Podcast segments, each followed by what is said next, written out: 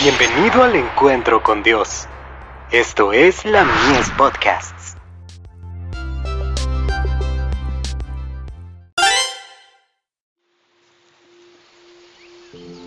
Recibiréis poder, corazón con levadura. Y volvió a decir, ¿a qué compararé el reino de Dios?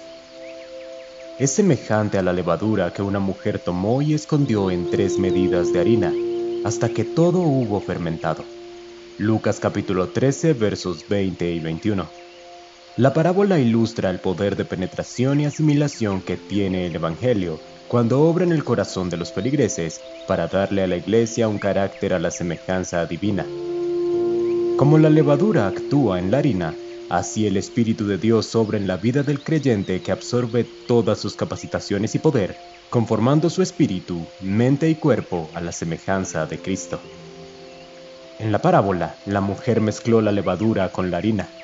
Era necesario suplir una necesidad. De este modo, Dios desea enseñarnos que, fuera de Él, no existe ningún otro medio de salvación. Mediante el ejercicio de la voluntad, nadie puede transformarse por sí mismo. La verdad tiene que ser recibida en el corazón. Así opera la levadura celestial, gracias a su poder vitalizante y transformador, cambia el corazón. Despiertan nuevos pensamientos, nuevos sentimientos, nuevos deseos y propósitos.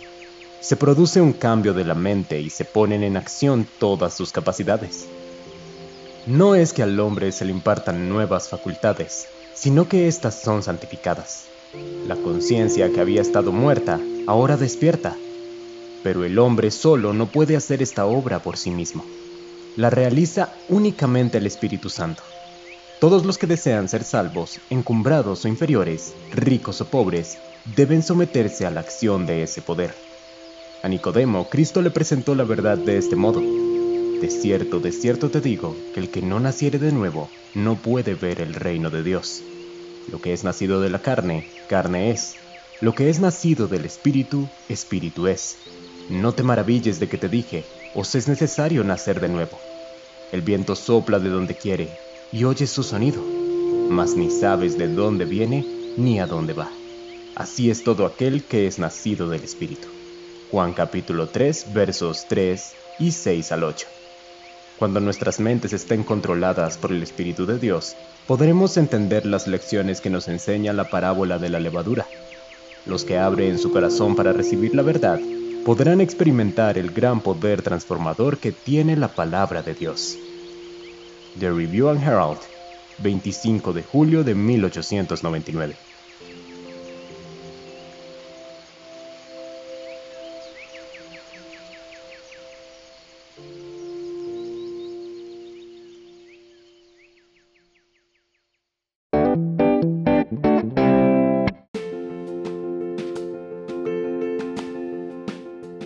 Visítanos en www.ministeriolamies.org para más contenido. Dios te bendiga.